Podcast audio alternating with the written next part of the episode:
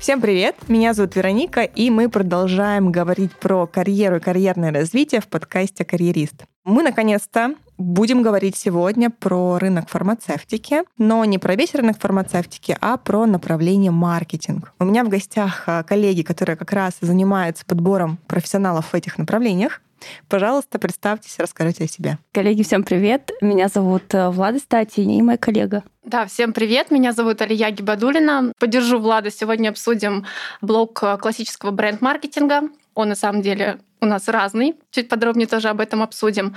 Ну и также я думаю, что мы сегодня захватим тему трейд-маркетинга именно на фармацевтическом рынке. И еще там одно из направлений, которое веду я, это Omnichannel, Multi-Channel. Чуть э, подробнее тоже позже расскажу, в чем отличие, да, и как это, в общем, выглядит э, в фармкомпаниях. Отлично. У меня такое чувство, что мы сегодня будем много всего обсуждать. Я думаю, что да, потому что есть еще вытекающие направления, которые формируются сейчас как тренды. Вот, но я думаю, что мы позже обсудим это. Ну, давайте тогда начнем с трендов, раз мы начали к ним подходить. А, расскажите, что вообще происходит на рынке, в ваших направлениях, какие-то, может быть, изменения, либо что-то новое появляется, что-то старое уходит. Вот что может такое яркое мы заметить? Я скажу, наверное, про то, чем интересуются все наши кандидаты сейчас. А как же пандемия? Прошла ли пандемия? Давайте так, пандемия прошла. И на самом деле для фарм-рынка, для маркетинга, давайте более узко возьму, пандемия длилась буквально несколько месяцев, когда действительно работодатели не совсем понимали, как все продлится дальше. И тогда был определенный фриз на рекрутмент, когда мы замечали, что позиция не исчезает из портфеля, но они просто на паузе. И это было буквально летом 2020 года, да, летом 2020 2020 года. После этого с осени 2020 года все длится в абсолютно нормальном режиме. Единственное, конечно, исключение тот формат, что мы действительно работаем на удаленке, и уже найм сотрудников не происходит, как раньше, приходишь в офис, знакомишься со всеми, а скорее просто организовываешь TC, знакомишься со всеми. То есть это такой онлайн-формат. Но это, наверное, то, с чего мы начнем. Да, я еще дополню Владины слова. С одной стороны, для кандидатов и для наших ну, фармкомпаний пандемический период прошел довольно быстро с точки зрения адаптации, но с другой стороны, среди бренд-маркетологов изменилась в их головах мотивации, вещи, на которых они сейчас обращают внимание. Если раньше они фокусировались там, на уровень позиции, на какие-то денежные да, условия, ну, то есть материальные, на личность там, самого руководителя, чему он сможет у него научиться, да, сейчас это тоже остается остается, но на первый план выходит, э, ну, как бы это смешно не звучало, возможно, а в каком формате работает э, компания. То есть если э, там большую часть времени в неделе, дней компания работает из офиса, и это скорее маст, то многие кандидаты по этому признаку отказываются. Им уже очень комфортно, удобно работать из дома. Давайте так, отметим, что мотивация навсегда разная в зависимости от кандидатов, но есть вот действительно такой тренд на некий уровень комфортно. Мы не говорим сейчас про финансовую часть, да, мы раньше замечали, что все таки преобладает э, деньги.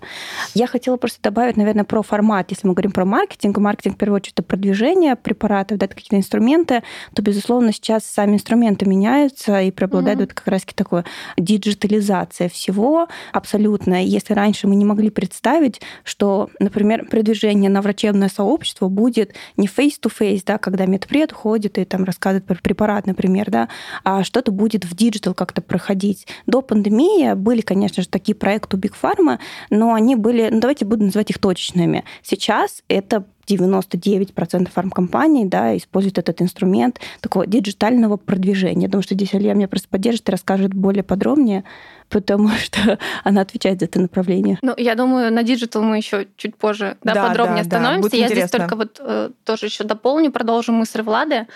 Многие продукт-менеджеры. Ну, раньше я не помню, чтобы у нас были такие вопросы от кандидатов. То есть при выборе позиции или вообще в целом спрашивая нас, там, то есть обращаясь к нам за консалтингом по рынку фармацевтическому, а многие там спрашивают, насколько из там, классического продукт-маркетинга можно перейти в эту диджитал-историю без прямого опыта, по сути. То есть они-то точно пробуют какие-то инструменты. Сколько вот Влад сказала, что это как бы уже давно развивается в фарме, пускай консервативно, но все же. Вот, и спрашивают, как вообще можно попасть в это направление, образования, там, начиная от там, какого-то дополнительного образования, которое нужно или можно mm-hmm. получить, заканчивая там, в каких компаниях э, там, такие перспективы есть и так далее. А вот интересно, давайте все-таки про digital тогда начнем говорить, раз мы в него плавно перешли. Получается, что раньше, как я понимаю, в фарме, в принципе, да, не было настолько все диджитализировано, поэтому специалистов как таковых, наверное, в большом объеме не было. Потом резко пришла пандемия, начался весь этот процесс, и специалисты ну, стали востребованы. Вот тут вопрос, а как вообще в фарму реально попасть в digital? То есть обычно они выращивают людей э, внутри, тех, кто работал в маркетинге и сейчас им дают дополнительный функционал. Либо это внешние люди.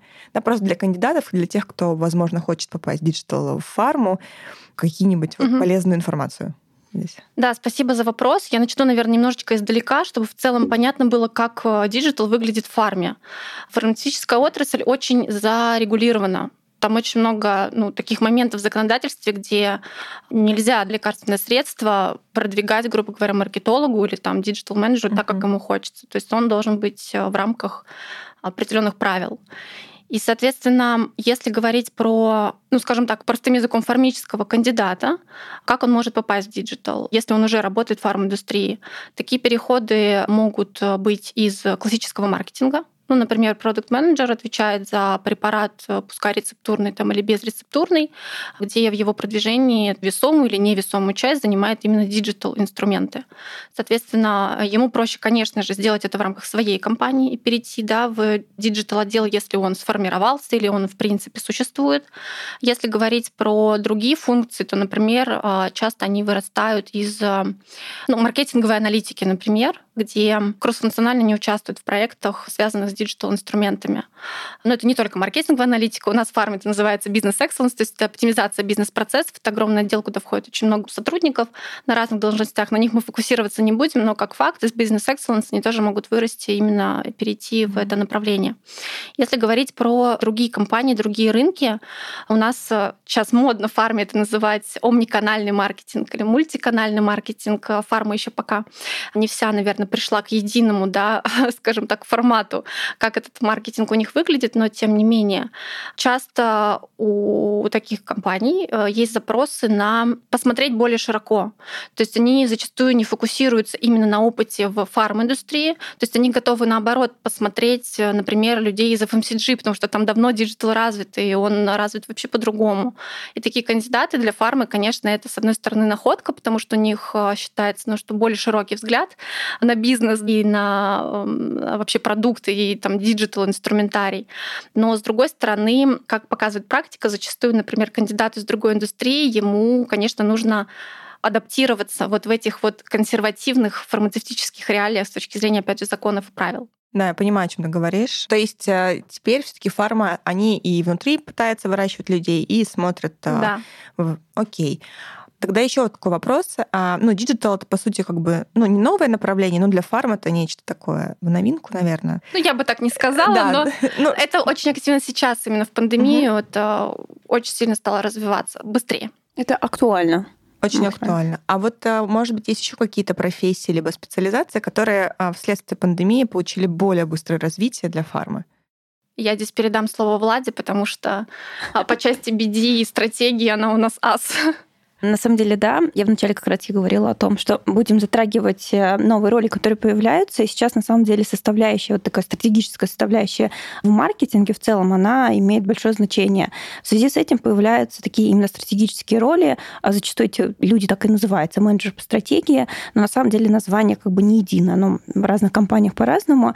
Это люди, которые порой могут даже дублировать функционал бренд-менеджера, да, по сути. Просто он отвечает не за узкое направление, не за один бренд, а за целый портфель компании или за целое там направление компании, более крупное, да. То есть это такие, мы замечаем действительно, что это новые позиции, которые появляются в фармкомпаниях.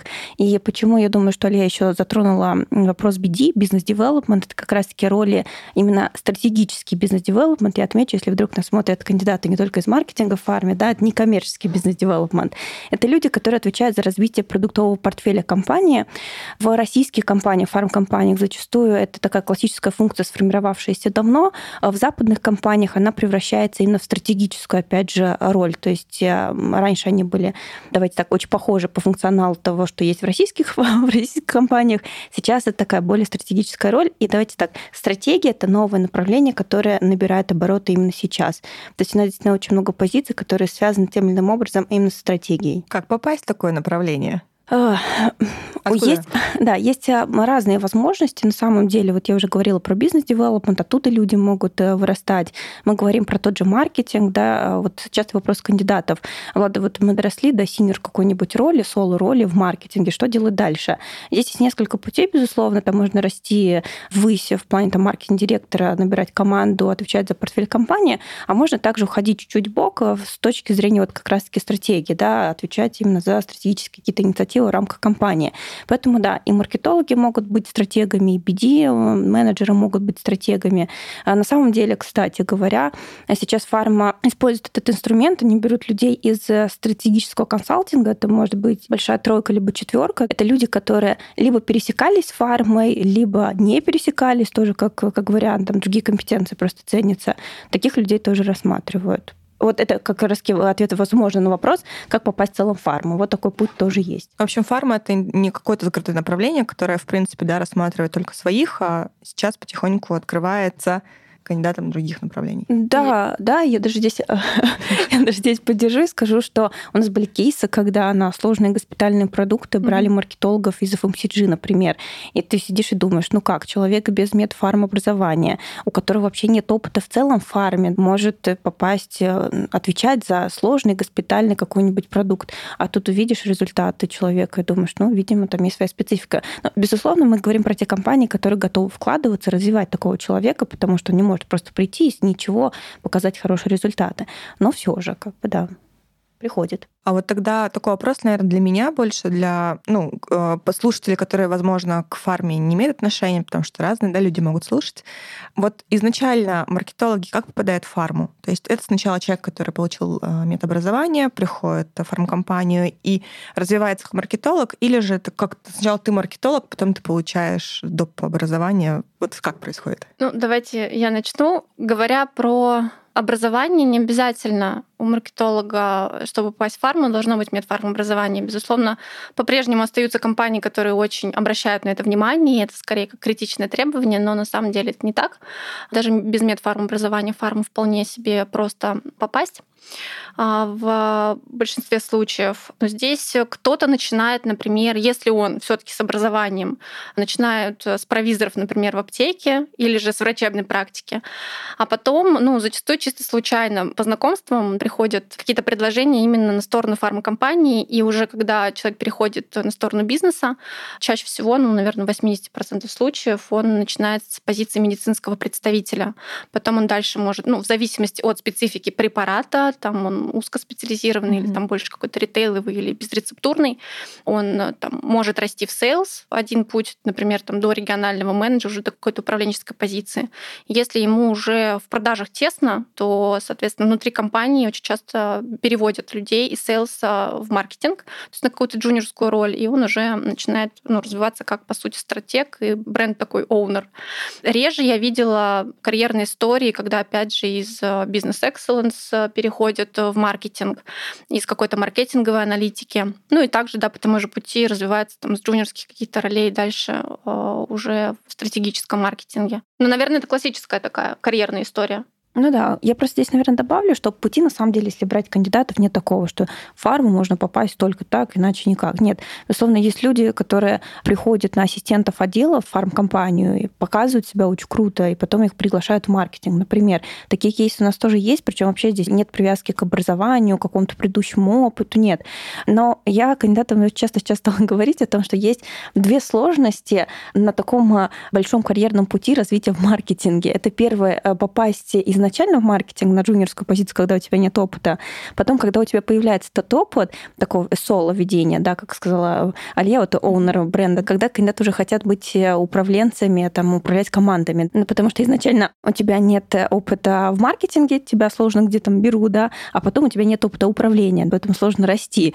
Есть такие две ступени. Но на самом деле, да, пути разные. Кандидаты очень часто вообще, которые не относятся к фарме, вообще никаким образом попадают в фарму, очень себя круто, хорошо показывают, и просто растят внутри компании. Прям, мне кажется, такая хорошая информация для тех, кто слушает и хочет фарму.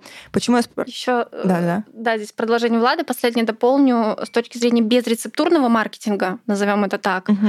Очень легко из, э, в принципе, FMCG перейти на сторону фармкомпаний, Мгм. потому что Особенно сейчас. инструменты, особенности продвижения таких продуктов, они очень а, похожи. Окей, поняла. Просто почему я спрашиваю, я вспоминаю там разговоры с коллегами, которые ведут там финансовые институты. Они мне рассказывали про фонды инвестиционные, что там оказывается, чтобы попасть э, туда, нужно там определенное образование, определенный опыт. Такая дорожка должна быть проторенная там чуть ли не с малых лет. Мне вот стало интересно, что же в плане фармы. Вот, У нас все что более креативно. всё более свободно. Да. Ну, не все так просто до кандидата, которых не берут из образования, скажут, почему же. Нет, безусловно, у нас есть позиция, когда нам говорят, слушайте, вот такой-то препарат, нам нужен кандидат с медицинским либо фармацевтическим образованием, либо что-то близкое, какое-нибудь биологическое, например, образование. Безусловно, такие поиски у нас есть. Но нередки случаи, когда, например, для агентства вот выдвигают такие требования, а компания напрямую готова брать кандидата без этих требований, например. Ну, не знаю, они понимают, что знают этого человека по каким-то рекомендациям, могут вложиться, обучить. Ну, мне сложно как бы объяснить их э, поведение, но такие кейсы тоже бывают. А давайте немножко поговорим про ваше направление, которое вы озвучивали в начале. Алия, давай, наверное, начнем с тебя. Ты говорила, что у тебя есть омни-канальное направление, другие направления. Вот поделись, пожалуйста, какие кандидаты востребованы в твоем направлении. Потом я к Владе обращусь с этим вопросом. Я хотела бы здесь, Вероник, наверное, начать с общего. И я, и Влада, и еще там несколько наших коллег, мы бренд-маркетинг, в принципе, ведем все, и это ну, в нашем портфеле э, большая составляющая таких специалистов и позиций. Я здесь скажу, что уже несколько лет назад э, в фарме прослеживается такой тренд, он по сей день сохраняется. Это фокус в разработке лекарственных средств, которые стремятся помочь пациентам со сложными заболеваниями, порой неизлечимыми. То есть это та терапия, которую пациент сам себе позволить не может за свои деньги. Да, то есть их э, обеспечивает э, государство. И, соответственно, многие компании, в особенности крупные, у которых, например, были диверсифицированные портфели, ну, я имею в виду там и безрецептурные, и там, которые в аптеках, ну, то есть в ритейле продавались, и в том числе вот в этом узком э, сегменте, они, в принципе, кто-то распродал свои портфели, и остались только специализированные продукты. Кто-то там, ну, у нас в фарме очень много сделок слияний, там, поглощений, продажи, перепродажи портфелей. Вот. Но я, в общем, к чему? К тому, что этот тренд по-прежнему сохраняется с точки зрения вот фокуса на специализированную терапию. И таким образом все больше и больше возрастает потребность именно в маркетологах, которые занимаются и имеют опыт работы с такими сложными препаратами, которые разбираются в этих каналах да, финансирования, которые разбираются в определенной ну, нозологии, да, терапевтической области, которые определенным образом умеют и знают, как выстроить отношения с лицами, принимающими решения на таком рынке.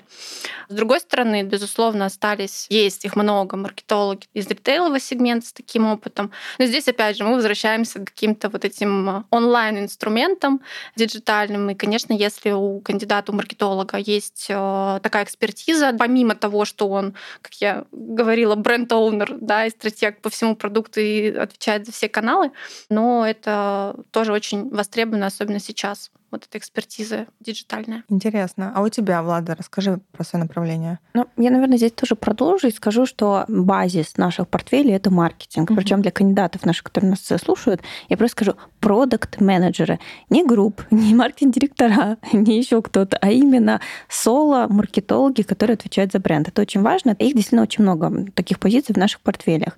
С точки зрения выделенных моих направлений, но я в первую очередь отмечу стратегию, потому что действительно таких позиций сейчас очень много, и клиент очень часто обращается с просьбой, у нас это стартап-роль, то есть такой позиции раньше не было, нам нужен такой человек, и давайте я вам объясню, какие проекты он будет делать, а вы потом мне скажете, откуда мне его взять. Даже вот вплоть до такого доходит, да. Ну, потом я, безусловно, отмечу там, такое направление, как трейд-маркетинг, да, который достаточно активно тоже развивается. Я не буду сравнивать с FMCG, где это направление намного больше развито, но в фарме оно тоже как бы вот потихонечку развивается. Не могу сказать, что этих позиций супер много на рынке. Они появляются, там, если в год появляется 4-5 позиций, это уже хорошо таких э, кандидатов, но все равно становится трендом таким. Э, Там, года 4-5 назад этих позиций вообще было одна-две в год. А чем занимаются трейд-маркетологи в фарме?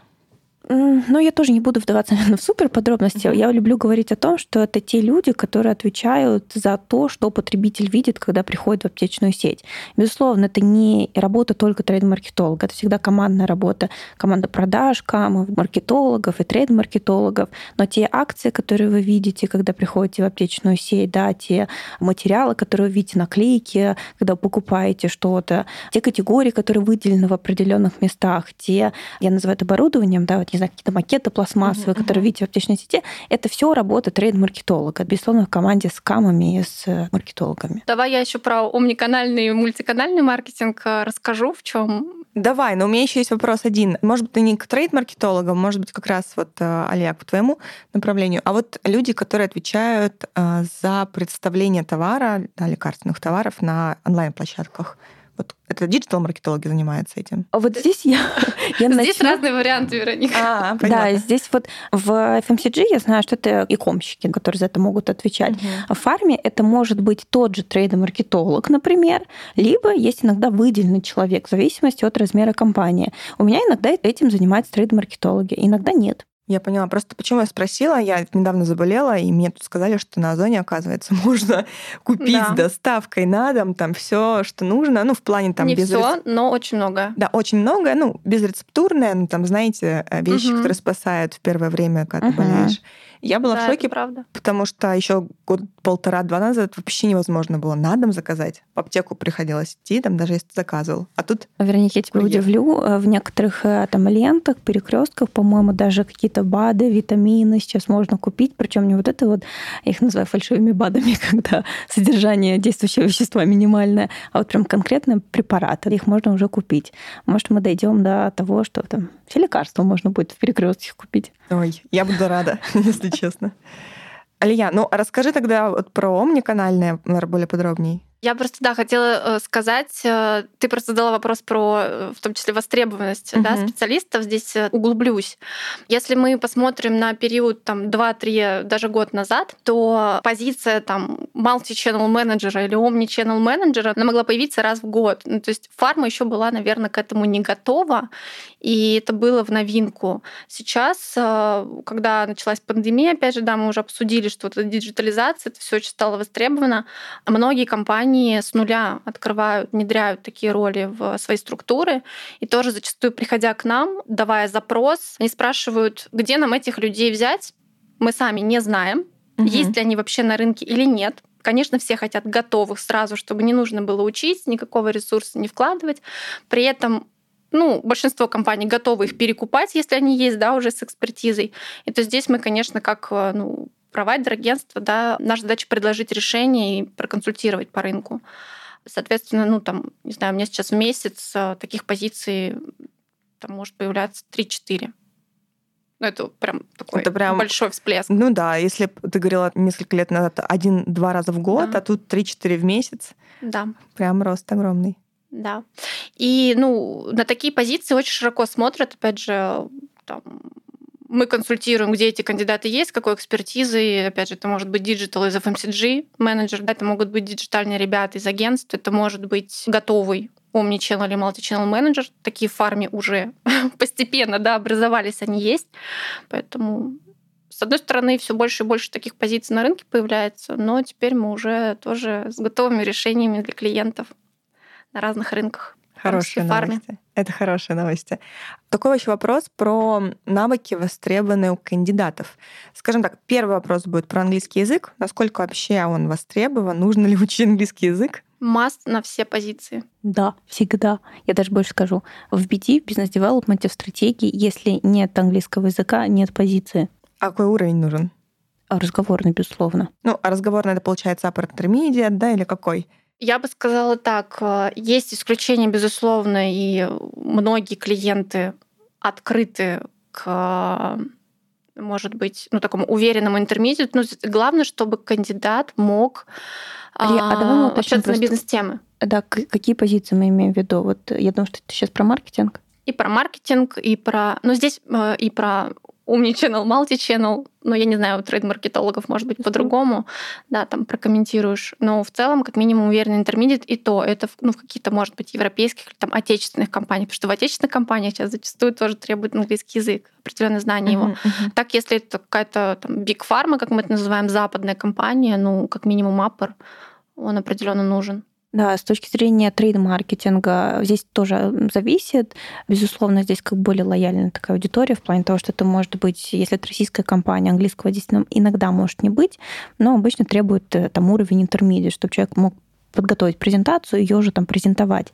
Если мы говорим про стратегию, про бизнес-девелопмент, действительно, он должен быть свободный, разговорный английский язык, когда человек умеет переговоры вести на английском языке и себя комфортно чувствует. Особенно, когда он разговаривает с международными партнерами, мы здесь учитываем такое межличностное общение другой национальности и так далее. Там специфика бывает.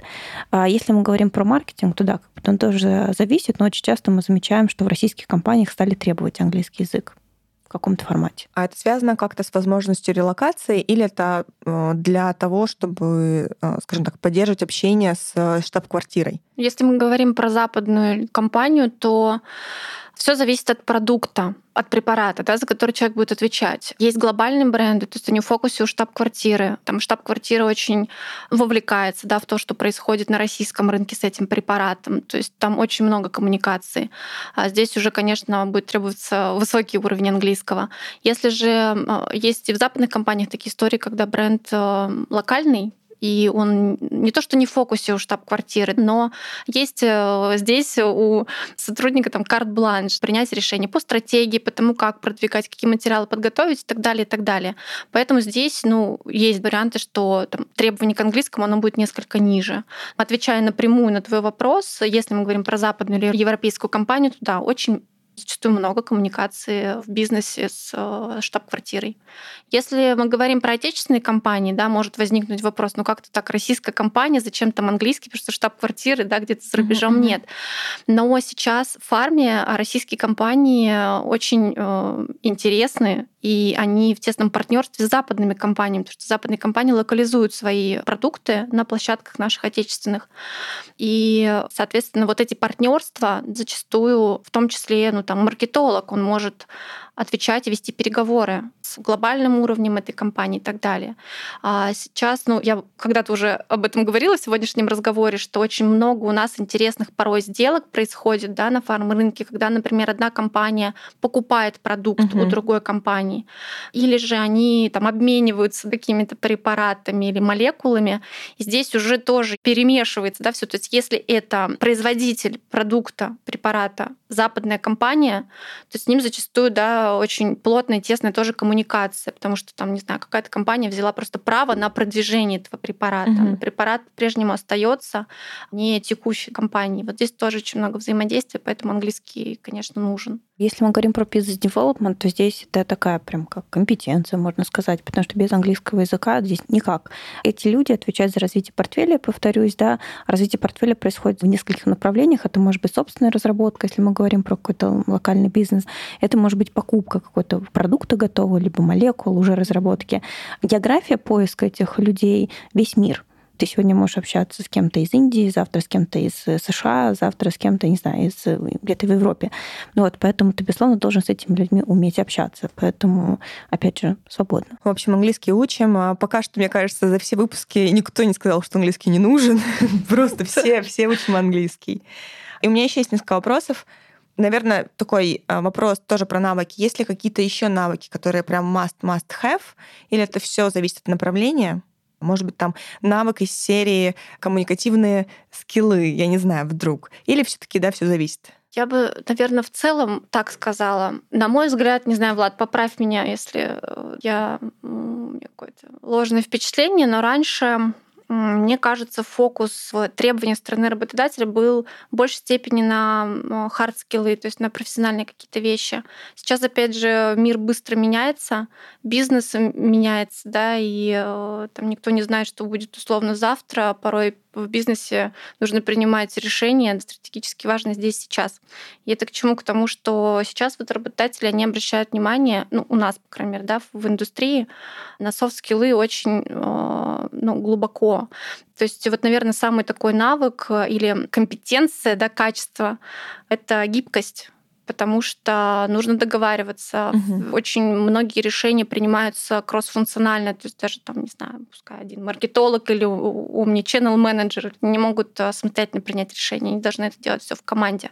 Плюс, опять же, да, сегодня условно там, не знаю, ситуация у нас э, одна, завтра она изменилась, и под эти изменения тоже бизнес нужно адаптировать, и наверное, вот это вот личностное какое-то да, взаимодействие, умение где-то подстроиться, где-то отстоять свою точку зрения, но при этом грамотно, чтобы это повлияло хорошо на весь бизнес, да, на угу. какую-то глобальную вещь, вот это стало важно. Ну что ж, я поддержу Алию в этом вопросе. У меня абсолютно такое же впечатление складывается, но мы не должны здесь забывать про опыт в целом. На это, конечно же, обращает внимание. Но если мы берем одинаково по опыту кандидатов, то, безусловно, обращать внимание на какие-то такие составляющие именно личностные, да, вот как говорила Алия, про ту же гибкость, про умение быстро реагировать. Поэтому, да, я полностью согласна. Окей, тогда давайте теперь вопрос такой перевертыш. А что может помешать карьере маркетолога в фарме? Ну, не знаю, возможно, какой-то опыт, отсутствие каких-то навыков. Ну, ладно, отсутствие английского языка, понятно, да, минус такой. Может быть, есть еще что-то? На самом деле сложный вопрос. Все зависит, но иногда есть действительно опытные очень кандидаты, и они действительно таковыми являются. Они приходят, показывают это на встрече, и это, это им, например, может помешать, потому что работодатель говорит, ну, слушайте, ну, он от жизни получил уже все, но как мы ему уже больше ничего не дадим. Или наоборот, кандидаты, которые действительно очень опытные, но они не показывают эту искру в глазах, желание развиваться, что-то делать. И не потому, что они этого действительно не хотят, а просто что вот у них такой спокойный темперамент, возможно.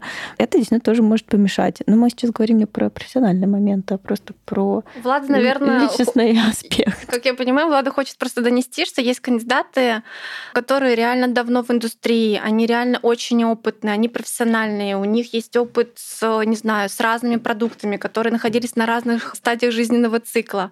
И по факту, ну, вроде когда, если кандидату, там, есть же кандидаты, у которых нет амбиций управлять людьми, например, получать какие-то новые навыки. Поэтому, как мы замечаем, некоторые компании, опять же, в силу ну, своей культуры, с точки зрения той команды, которая не сформировалась, они скорее в том числе хотят какого-то, может быть, более потенциального кандидата, которого еще есть куда развиваться и которого можно чему-то научить, но при этом он будет с горящими глазами с точки зрения мотивации. Вот он угу. точно будет, там, не знаю, рвать и метать этот рынок, он будет предлагать какие-то новые решения.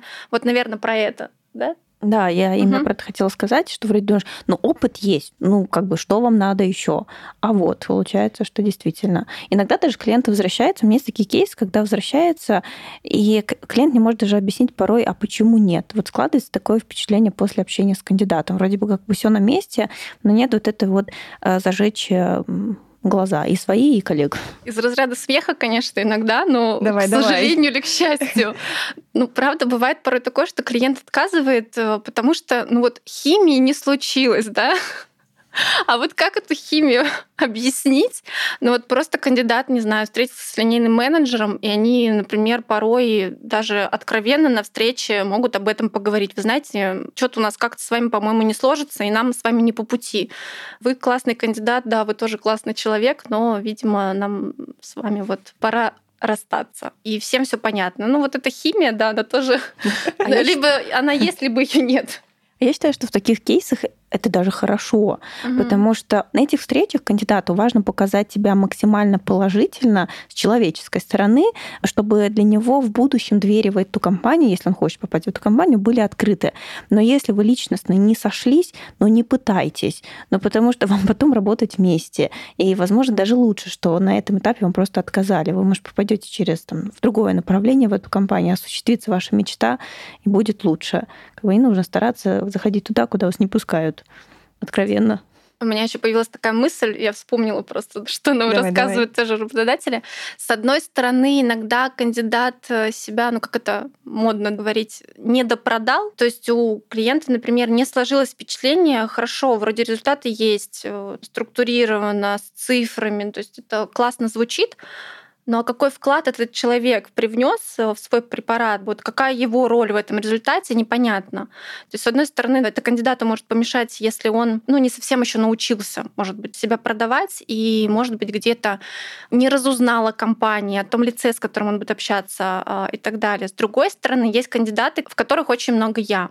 То есть они себя прекрасно uh-huh. продают, но они забывают о том, что им нужно показать себя еще как командный игрок. И тогда у клиента может быть сомнение уже в обратную сторону. А как же он будет работать в команде, если он говорит только про себя?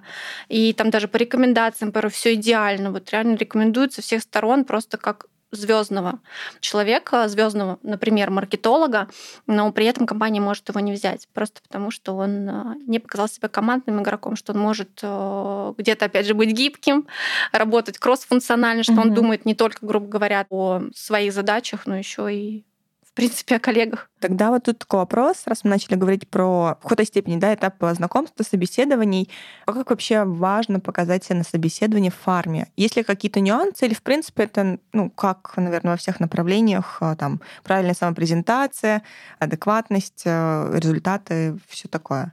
Или есть, может быть, какие-то нюансы, которые прям для фармы очень э, важны? Ну, в основном, если в общем говорить, то да, определенная структурированность, донесение информации, самопрезентация, то есть э, нужно выделить обязательно свой вклад, оперировать цифрами, оперировать какими-то интересными инновационными проектами, которые зачастую ждут от маркетолога, например. С другой стороны, мне кажется, это какие-то просто общие вещи, или мы так к этому привыкли. Но, ну, Но мы... чего-то сверхъестественного я бы не сказала, что... То есть плясать не, не требует? Нет. Ну, нет, не требует, но мы действительно к этому привыкли. Но на самом деле важно готовиться под каждое интервью по-своему. Я говорю, что прохождение интервью — это тоже компетенция на самом деле. И кандидаты, которые думают, что ну, я сходил на три интервью до этого, четвертое тоже такое же будет, тоже справлюсь, не совсем так. Потому что у HR действительно бывают свои модели проведения интервью, интервью, какие-то свои вопросы особенные. А сейчас очень часто на первой же встрече сразу присутствует линейный менеджер. Там вообще сразу вопросы могут быть не почему хотите работать, а там сразу рассказать про себя, сразу в бизнес погрузиться. Поэтому действительно под каждую встречу нужно готовиться отдельно. Вот э, я замечаю, что все-таки сейчас HR, да и многим руководителям нравится, когда есть определенная лояльность компании, которая не проявляется просто словами, а мне нравится ваш препарат, хорошая компания, что-то типа такого. А когда что-то, не знаю, походили по аптекам, посмотрели, что с этим препаратом, например, в, аптеках. Или если это OTC, как он выглядит где-то на ТВ, еще что-то, этот препарат.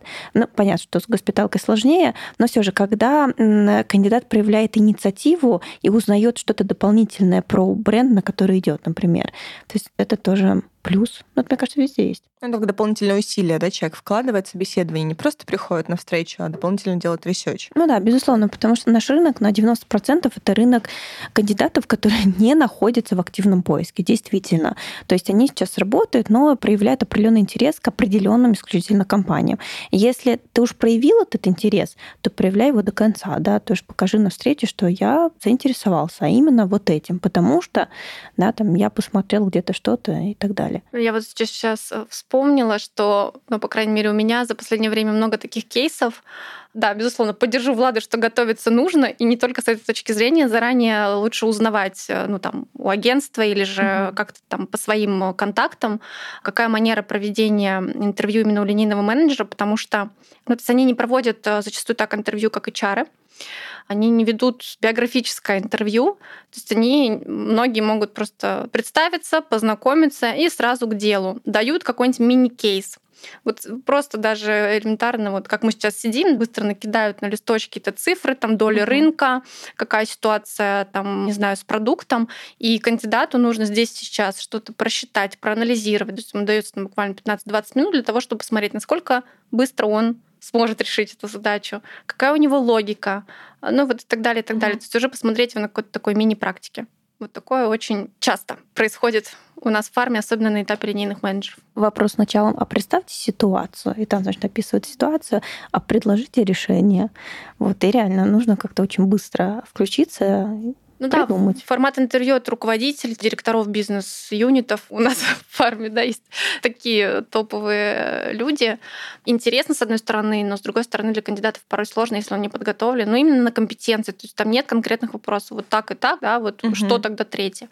А приведите примеры, а расскажите, а представьте гипотетически, что вот такая ситуация. То есть очень много водных, и кандидату нужно ну, реально фантазировать. Он порой даже сам потом входит э, после встречи и понимает, что ой, вот что-то здесь я вот сказал, как думаю, как, как есть, но меня-то это с профессиональной точки зрения, ну, перекладывая uh-huh. на то, что нужно будет делать в компании, с какими людьми работать, что это был там непосредственно руководитель, наверное, мне нужно было ответить как-то по-другому. Ну, то есть такие очень uh-huh. каверзные порой моменты, когда кандидат э, может не сориентироваться. Я поняла. А это на самом деле очень ценная информация, потому что я думала, что, знаете, обычно такие вопросы задают а, при отборе там, да, в большие компании на начальном этапе, как я слышала, да, выпускников, чтобы прям максимально от самых э, гибких и быстрых э, себе набрать.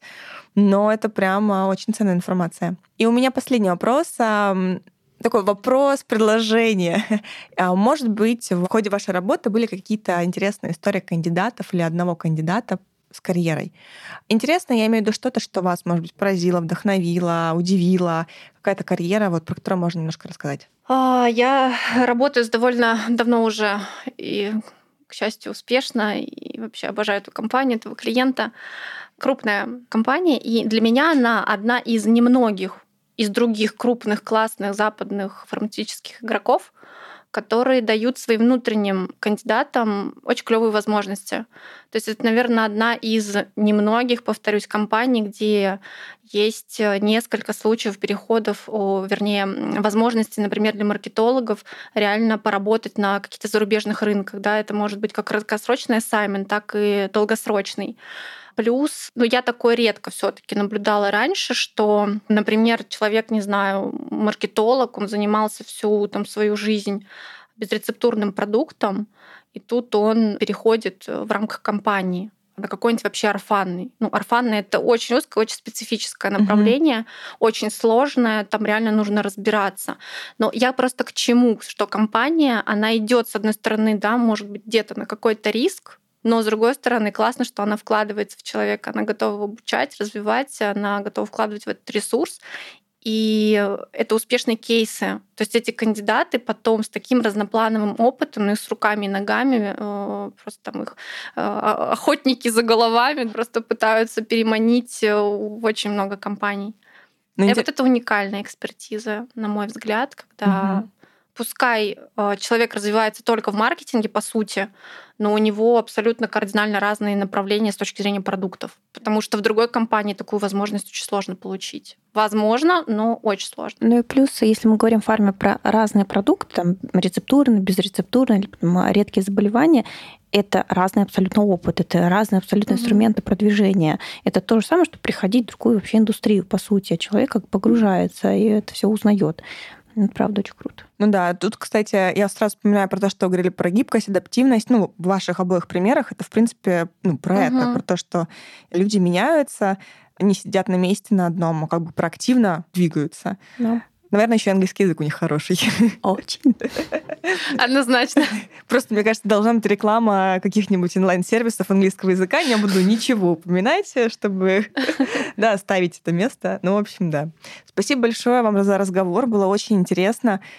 Я прям погрузилась немножко в а, маркетинг, в фарминг. Ну, для меня это прям какой-то, знаете, необычный разговор. Вот, надеюсь, тоже нашим кандидатам было полезно. Спасибо большое, что пришли. Спасибо тебе. Очень интересные вопросы. Да, спасибо, Вероника, что пригласила. Беседовать.